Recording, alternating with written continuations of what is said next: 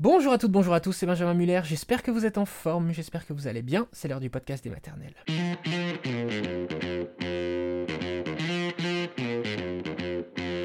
Le podcast des maternelles, podcast France Télévisions. Aujourd'hui, nous allons parler de ces enfants qui ne parlent pas, qui se mettent à parler tard, très tard, plus tard en tout cas que la plupart des enfants. Vous allez entendre le témoignage d'Isabelle, son enfant, elle va nous raconter. Ne parlez pas, très peu, jusqu'au jour où tout s'est débloqué quasiment du jour au lendemain. Comment ça s'explique Qu'est-ce qui, qu'est-ce qui peut expliquer cela Vous allez tout comprendre avec ce témoignage d'Isabelle, suivi juste après de l'analyse du pédopsychiatre Dr Elie Coury.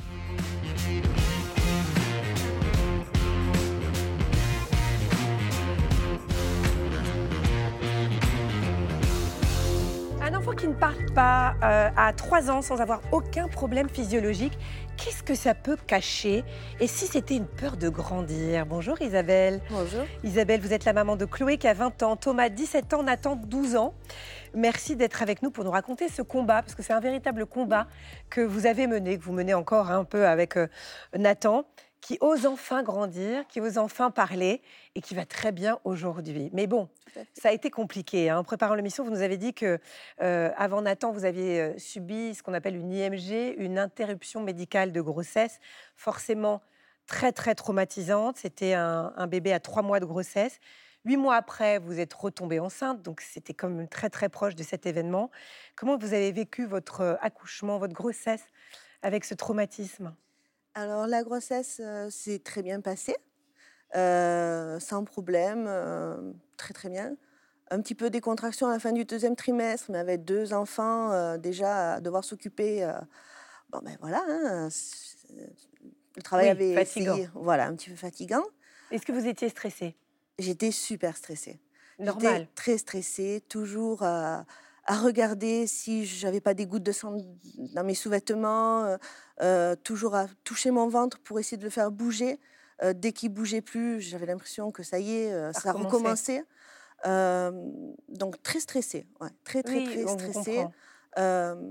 Soutenue par ma famille en me disant que chaque grossesse est différente, qu'il faut pas que je m'inquiète, mais un petit peu stressée quand même. Voilà Et l'accouchement s'est très bien passé? À l'accouchement, mais euh, nickel. On est arrivé à minuit à la, à la maternité. Et à 4h18, euh, ben, il pointait sa belle Petit frimousse. chou était là. C'est ça, c'était merveilleux. Petit Et, euh, Nathan était en là. forme, euh, euh, dynamique, euh, un super bébé. Alors, comment se sont passées les premières années avec Nathan? Décrivez-nous un petit peu comment il était ce petit garçon. Alors, premières années, ben, ça s'est très très bien passé. On faisait les contrôles avec les médecins. Donc, au niveau euh, développement, il n'y avait aucun problème. Euh, il était très calme, très rieur. euh, il n'y avait Vous aucun étiez quel souci. type de maman, vous, avec lui? Une maman poule, hein. une maman louve même, j'aurais dire. C'est-à-dire que la première année, quand ils apprennent à marcher, souvent, ben, par exemple, ils tombent. Moi, Nathan, il a marché sans tomber. C'est-à-dire que si j'avais pu lui mettre des coussins de partout autour de lui, je l'aurais fait. Je voulais pas qu'il tombe, je voulais pas euh, qu'il se fasse mal. euh, je ne lui Vous don- anticipiez tous les dangers possibles. à tout. Je lui donnais pas, pas de pain. Euh, le docteur m'a dit pour les dents, peut-être on peut donner un peu de pain pour, pour forcer.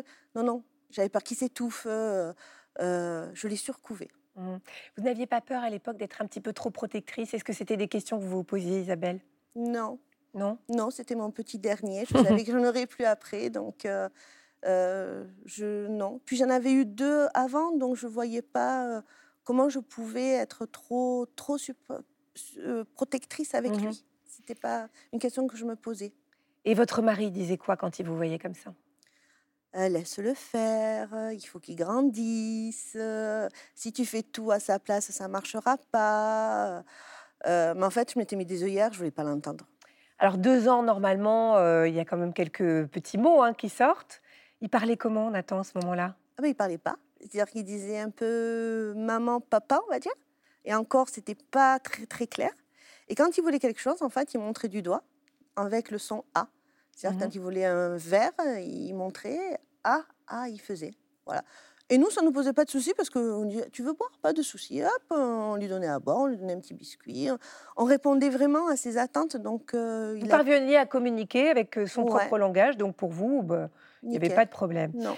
Le temps passe, Nathan a Mhm. presque trois ans, il parle toujours pas, Ça vous inquiète pas plus que ça, puisque encore une fois, vous arrivez à le comprendre. À quel moment vous vous êtes dit, tiens, il y a quand même un truc qui cloche Et ben en fait, son frère, euh, qui a 17 ans, Thomas, euh, allait chez l'orthophoniste à l'époque. Et dans la salle d'attente, euh, l'orthophoniste approche de Nathan, et Nathan a de grands yeux bleus. Et elle lui pose la question, elle dit, oh, tu es mignon, tu as de grands yeux bleus, tu t'appelles comment? Et lui, il ne répond pas, et il lui tend un jouet qu'il y avait dans la salle d'attente. Et là, l'orthophoniste, elle me dit, il parle pas? Bah, Je dis non. Et là, elle me regarde, elle me dit, mais ça vous tracasse pas? Et ben, je la regarde, je dis, non. Elle me dit, mais ça devrait et là, je suis restée mais sur les fesses et je me suis dit mais ouais peut-être qu'elle a raison, ouais. peut-être que c'est grave, peut-être qu'il a un problème, que mais j'ai pris ça de plein fouet en fait. Mmh et Vous avez commencé des séances d'orthophoniste Ouais, alors on a mis des séances en place d'orthophonie qui n'étaient pas pas extra. Euh, je voyais pas de résultats. Vous déjà, c'était sans conviction. Si vous êtes très honnête à l'époque, non? Vous disiez bon, moi je sens pas de problème profondément, non? Non, ouais. Puis j'avais non pour moi on communiquait donc. puis je me dis, il va rentrer à l'école, ça va, tout va s'arranger. Justement, quand il est rentré en petite section, comment ça s'est passé? Eh ben, très bien. vous avez prévenu la maîtresse quand même ou, même pas? Oui, oui, on a dit à la maîtresse, je vous préviens, il parle pas. Ah, elle m'a dit, vous inquiétez pas, il n'y a pas de souci. De toute manière, il va être pris, il va être poussé par les autres parce que, ben voilà, il va être obligé de communiquer. Donc, euh, oh, j'ai super. Et au bout de 15 jours, elle me convoque, elle me dit, ben Isabelle, euh, non, il ne communique pas. Puis alors, elle me dit, il m'a bouleversé la classe. Oh, je dis, ah bon, mais qu'est-ce qu'il a fait? Ben, Elle me dit, ben en fait, euh, les autres parlent pour lui. Mmh. Voilà, donc du coup, le résultat à l'école a été le même. Il faisait comme il faisait à la maison. Pendant les trois années de maternelle, il a été suivi donc par une orthophoniste. Il n'y a pas eu de progrès du tout, du tout? Non, et en plus, elle m'avait demandé euh, de transformer ses attentes. C'est-à-dire que chaque fois qu'il venait nous voir en nous montrant l'objet avec ses petits A, elle nous disait, vous le regardez, vous ne lui donnez pas l'objet, vous reformulez on lui disait qu'est-ce que tu veux? Est-ce que tu veux boire? Sauf que lui, en fait, euh, vu qu'on répondait pas à ses ententes, alors qu'il n'était pas du tout colérique, ça le mettait euh, en, colère, il se mettait à pleurer. Euh, et alors moi, ça me fendait le cœur. Donc au bout d'un moment, j'ai dit ben stop, on arrête, on va essayer de faire autre chose parce que là, c'est pas possible. Mmh. J'avais l'impression de le rendre malheureux. Donc, euh, Alors, le grand coup près, quand même, parce qu'on sait que les trois années de maternelle, euh, c'est très bienveillant, etc. Le CP aussi. Mais là, le CP, il faut apprendre à lire, il faut apprendre à écrire, on doit participer. Comment ça, s'est passé? Ben, très compliqué parce qu'en fait, euh, comme vous dites, à maternelle, on, apprend à lire et à écrire, ça s'appelle le décodage. Et le décodage, lui, il n'avait pas, puisqu'en fait, les mots ne sortaient pas. Alors, quelques mots ont commencé à sortir, sauf que du coup, à CP, à 6 ans, il avait une prononciation d'un enfant de 3 ans. C'est-à-dire que, ben, par exemple, une jupe, c'était une crupe. Euh, mmh. Donc, du coup, pour l'éditer, ben, ça ne marchait pas parce qu'il n'avait pas les bons sons. Ah oui. Donc, on m'a envoyé à l'hôpital euh, CHU de Nîmes, en ORL, pour faire un examen. On s'est dit peut-être qu'il entend mal. Donc, résultat, ben, tout est ressorti positif. Non, il n'y avait aucun souci. Donc du coup, euh, ça a été très très compliqué parce que du coup, il avait ce retard au niveau de l'école. Mmh. Que vous a dit la maîtresse alors à ce moment-là? Ben, Elle m'a dit que je serais bien que je lui parle. Alors, euh, je ne l'ai pas très très bien pris. voilà. alors oui, euh, que vous parliez à Nathan. Que je parlais à Nathan pour lui expliquer que c'était maintenant un grand. Elle m'a dit, je pense qu'en fait, il n'y a rien. Il n'y a pas de problème, il n'y a pas de blocage. Il y a juste qu'il n'est pas mûr et que il, a une maman qui, qui, est protectrice et donc il veut rester dans son statut de bébé pour rester protégé. C'est ça, c'est ça. Alors vous lui avez parlé? Alors je lui ai parlé, ouais. Je lui ai pas parlé en CP parce que moi il m'a fallu quand même une bonne année pour comprendre ce qui se passait. Et du coup, quand il est rentré en CE1, euh, vacances de Toussaint à peu près, je me suis assise sur son lit et j'ai dit voilà, euh, Nathan, tu es grand, tu as le droit de grandir, c'est pas parce que tu vas grandir que je ne vais plus t'aimer. C'est pas parce que tu seras plus mon bébé que je ne t'aimerai plus. Et euh, moi, je te donne le droit de grandir et je veux que tu grandisses pour t'épanouir en tant que petit garçon. Alors, je ne sais pas sur le coup s'il m'a bien bien compris parce qu'il m'a regardé, il m'a fait un grand sourire. Mais bon, le temps est passé. Et puis est arrivé Noël. Mmh. Et à Noël, on était euh, en voiture. Et d'un seul coup, mon petit bout de derrière me, me sort un mot. J'ai dit, mais tu, tu l'as entendu où? Ben, il me dit, je l'ai lu sur le panneau. Je l'ai lu sur le panneau. Mais j'ai dit, mais depuis quand tu lis Donc, je suis arrivée euh, après les vacances de Noël dans la classe de la maîtresse, catastrophée, en panique complète. J'ai dit, euh, il y a un problème. Elle me dit, comment ça, il y a un problème? Mais j'ai dit, il lit. c'est pas un problème, hein Mais moi, c'était, ça m'a tellement choquée. Enfin, je sais pas comment vous dire. Je ne m'attendais pas que tout se débloque d'un coup Mmh. comme ça. Donc, du coup, je suis- la maîtresse m'a dit, c'est génial. Elle me dit, en fait, toutes les années d'école, elle me dit, il est allé en classe. Donc, il a tout assimilé, il a tout gardé en lui. Et vu que vous lui avez donné le droit de grandir, eh bien, il ressort tout. Voilà. Oui, c'est ça. Voilà. Donc en fait, cette discussion a marché. oui. Donc après, avec le recul, est-ce que vous êtes dit ah j'ai peut-être été un petit peu trop protectrice? Est-ce que vous avez culpabilisé un Ah petit ben oui, en tant que maman, euh, ben oui, j'ai culpabilisé parce que je me dis que si je l'avais fait avant, ben peut-être que les années de CP se seraient mieux passées. euh, il aurait du coup pas ce petit retard parce que maintenant quand même il, a, il est en cinquième, mais il a toujours un petit retard au niveau de l'orthographe, au niveau de tout ce qui est conjugaison, pas au niveau des lectures parce que c'est un grand lecteur, par contre il adore ça.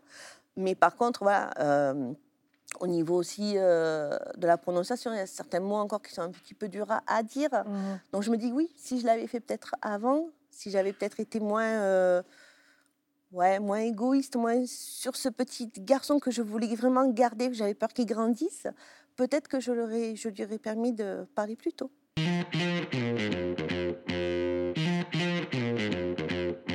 Et le fameux spécialiste que j'évoquais à l'instant, c'est le docteur Élie Coury. Bonjour docteur, Bonjour. merci d'être avec nous. Vous êtes psychiatre à l'hôpital Robert Debré à Paris, au centre référent des troubles du langage et des apprentissages. Ça s'appelle CRTLA.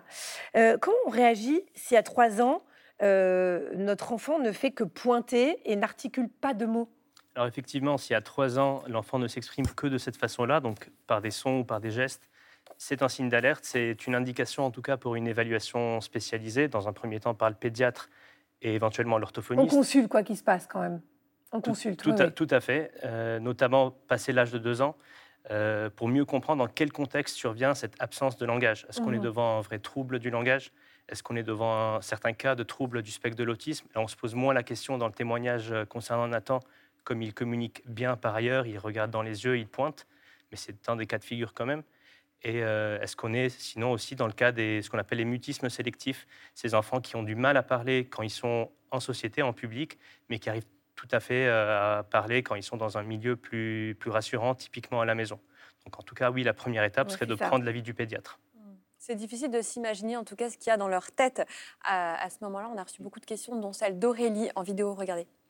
Bonjour, je voulais savoir si les enfants qui ne parlent pas comprennent d'autres mots avant de savoir en dire eux-mêmes. Alors, Est-ce qu'ils comprennent d'autres mots avant d'en sa- de, de savoir dépend. en dire? Ça Parce qu'ils dépend. ont emmagasiné en fait, c'est ça. euh, Effectivement, ça peut être le cas pour certains enfants. On a pas mal d'enfants qui présentent des retards de langage en expression, Oui, mais, mais qui ont quand même de bonnes capacités de compréhension, donc en tout cas qui comprennent mieux qu'ils n'arrivent à s'exprimer. Mhm. Mais il y a d'autres cas de figure qui peuvent aussi exister. On a des enfants qui ne s'expriment pas trop mal, mais qui ont de grosses de difficultés de, de compréhension aussi. Donc il y a beaucoup de cas de figure qui peuvent exister. Mais ceux qui n'arrivent pas à s'exprimer, comment vous arrivez à savoir euh, qu'ils ont quand même emmagasiné un certain savoir? Alors, il existe par des bilans standardisés aussi beaucoup d'épreuves qui peuvent tester la compréhension par des biais ou par des consignes qui sont non verbales et qui peuvent quand même avoir accès à la- au niveau de compréhension de l'enfant. D'accord. Euh, Paul nous dit Ma fille de 5 ans parle très peu, c'est son frère ou sa sœur qui parle pour elle. Est-ce que c'est parce qu'elle ne perçoit pas la nécessité de parler? Car je réponds quand même à ses besoins sans qu'elle l'exprime verbalement. Notamment à 5 ans, je dirais pas uniquement, ça ne peut pas être uniquement parce qu'on a répondu à ces demandes avant qu'elle n'en fasse, euh, qu'elle parle peu ou pas. Euh, c'est sûr qu'à ce stade-là, il faudrait pouvoir consulter, comme je l'ai dit tout à l'heure. Euh, mais ce qui est certain aussi, c'est que plus l'enfant est dans une situation où il a besoin du langage, plus il développera son langage. Donc euh, c'est quand même important de pouvoir justement l'inciter à faire des demandes et attendre qu'elle en fasse avant d'y répondre. Donc là, le papa qui anticipe tout, plus un grand frère et une Mm. grande sœur qui prennent beaucoup de place, ça fait un petit terrain potentiel qui peut expliquer aussi. Alors qui explique, mais uniquement partiellement. Encore une fois, Ouais, partiellement, il faut- faut ce n'est pas une cause directe. Patricia vous dit Mon fils de 4 ans ne parle presque pas. Comment l'encourager à parler? Est-ce que c'est possible déjà? Justement, oui, c'est possible. Effectivement, le plus important, c'est de pouvoir proposer à l'enfant des situations d'interaction sociale riches, variées, avec les parents, avec, les, avec d'autres enfants. Mhm. On va commenter des événements, discuter avec lui, euh, proposer des jeux, des activités, proposer des temps de lecture. On va lui pointer les images pour euh, lui apprendre à, à parier ce qu'il entend et ce qu'il voit, lui poser des questions Poser des pour, questions. euh, pour euh, comprendre, voir ce qu'il a compris. C'est vraiment par exposition que le cerveau de l'enfant va pouvoir euh, progressivement apprendre à parler. Mhm. Et d'ailleurs, j'en profite pour euh, parler d'un site internet qu'on a monté dans le service qui s'appelle clepsy.fr, qui propose des fiches pratiques, notamment sur ce sujet-là, sur ce pardon, et de façon plus globale sur le développement de l'enfant. Et quand on lui pose une question et qu'il ne répond pas, quelle réaction on doit avoir, nous, en tant qu'adultes, en tant que faut savoir, dans, dans un premier temps, il faut avoir euh, pu vérifier qu'on a bien capté son attention, euh, qu'il était bien avec nous dans, dans l'échange, déjà par le contact visuel. Euh, et puis souvent, euh, essayer de faire plutôt des, tourner des questions de façon euh, simple et directe pour qu'il Mm. puisse y répondre plus facilement. Après, parce que les enfants dans la Lune, ça existe aussi. Je veux dire, c'est pas toujours euh, Voilà, dramatique les raisons où. Ouais. Faut, faut, oui, il faut avoir écouté pour, euh, pour pouvoir Et répondre. en début effectivement. d'émission, j'étais juste dans la Lune. C'était pas un problème. euh, non, non, pas du tout. Vous n'étiez pas dans la Lune, vous, vous étiez en train de discuter avec Yasmine. Il n'y avait rien à voir avec la Lune. Ah, Laissez-moi tranquille. Euh, Mélanie nous dit Mon enfant est en petite section de maternelle, il ne parle pas. Dois-je consulter et, et qui? Alors, en petite section de maternelle, effectivement, en tout cas, passé l'âge de deux ans, on a moins de chances de pouvoir rattraper un retard de langage spontanément sans qu'il n'y ait d'intervention spécifique. Donc, euh, effectivement, il faudrait consulter. Ensuite, qui consulter? Dans un premier temps, ça peut être le pédiatre, ça peut être le médecin généraliste, ou ça peut être certaines structures de soins de première ligne, comme les PMI, Ouais, les les structures de protection maternelle-infantile qui existent dans les différents départements. L'idée est de pouvoir évaluer le langage de l'enfant, mais surtout son développement de façon plus générale. Et puis, le cas échéant, pouvoir euh, enclencher un suivi avec une orthophoniste par la suite.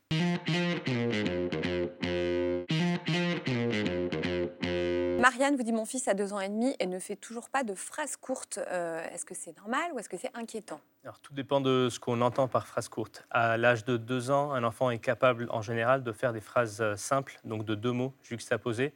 Mais les phrases un peu plus complexes, donc des phrases de trois mots, c'est plutôt vers l'âge de trois ans. Donc, je veux gâteau. Ça, c'est ça à deux ans et demi, c'est- ça suffit. Hum, D'accord. Euh, Est-ce que les enfants qui parlent tard auront moins d'habileté langagière que les autres? Vous demande Karine. Alors, pas forcément. Euh, comme je le disais tout à l'heure, quand on a moins de deux ans, qu'on a un retard de langage, à partir du moment où on dit quand même un ou deux mots, qu'on répond quand on nous parle et qu'on communique, en tout cas qu'on cherche à communiquer, euh, on a beaucoup de chances, euh, en gros 75% de chances, de rattraper spontanément un retard de langage.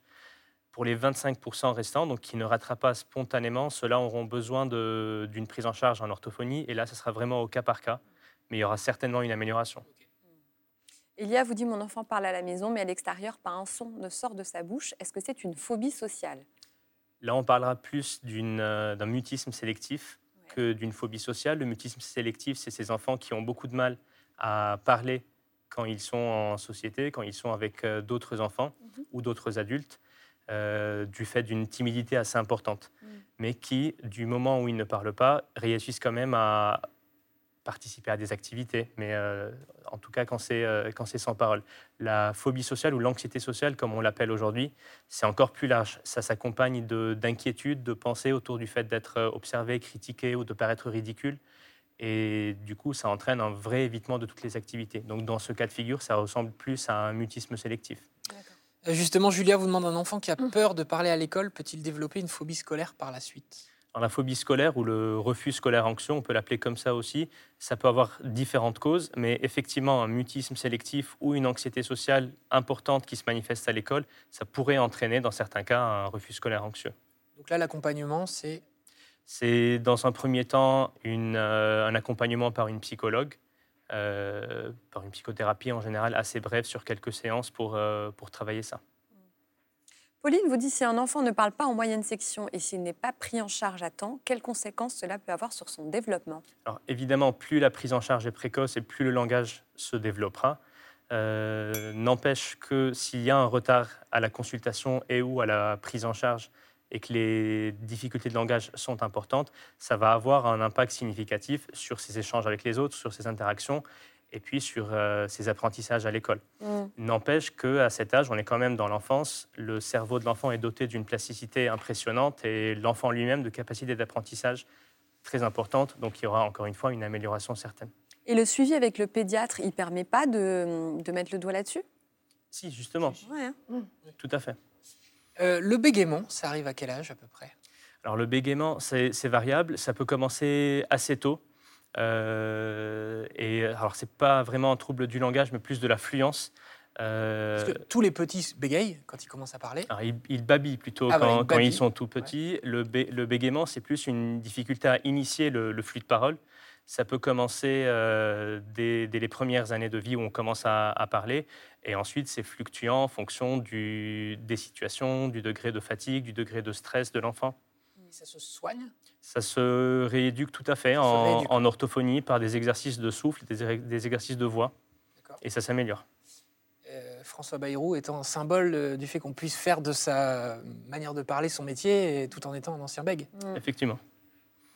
Ninon vous demande comment... analyse politique. Ouais. Merci. Bah. Vincent Lindon est pas mal non plus dans le genre. C'est vrai. C'est vrai.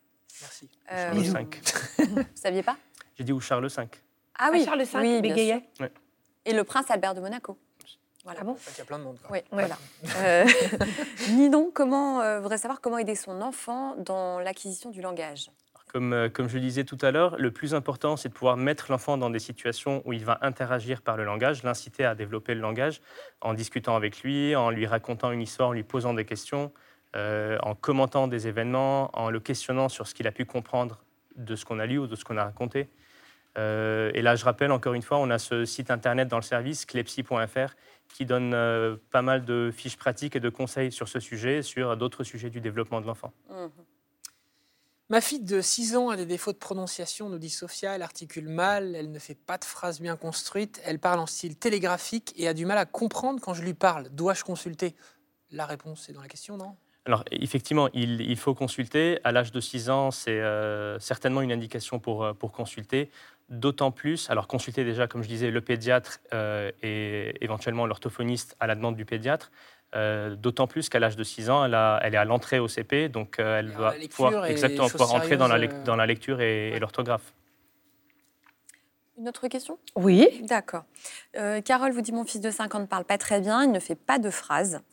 Euh, ça m'a toujours semblé normal. J'ai cru que c'était dû à sa timidité. Est-ce que je dois m'inquiéter et l'obliger à parler? Alors c'est un peu pareil. Euh, si, si- si à 5 ans il a ces mêmes difficultés à la maison, ça ne peut pas être uniquement la timidité. Donc effectivement, il faut pouvoir consulter son pédiatre pour y voir plus clair. Ensuite, l'idée n'est pas de l'obliger à parler, mais encore une fois de l'inciter, de le mettre dans des situations où on l'amène à faire des demandes, on attend qu'il en fasse avant d'y répondre, où on interagit avec lui. Est-ce qu'on peut expliquer, même dans certaines fratries, il y a des enfants très bavards et d'autres pas du tout Est-ce que le fait d'être bavard s'explique? Alors oui, c'est enfin, pas, pas vraiment une, euh, une cause unique de, de le fait d'être bavard. Il y a beaucoup de choses qui peuvent participer. Euh, on a beaucoup d'enfants qui ont de très bons niveaux verbal, verbaux et qui euh, effectivement communiquent beaucoup. On a des enfants qui ont une certaine impulsivité verbale Mm. et qu'on a du mal à interrompre ou qui qui eux-mêmes interrompent jamais, les autres. Et- Effectivement. Et, ça- et ça a une- J'ai connu ça. J'ai l'impression. Ça s'explique C'est pour un copain, non, cette question C'est ça. Non, je pense que, en tout cas, médicalement, non, il n'y a pas d'explication claire. Mais oui, je pense qu'il y a beaucoup de déterminants. Il y a aussi un peu des styles conversationnels en, en famille, certaines familles qui sont plus volubiles que d'autres aussi.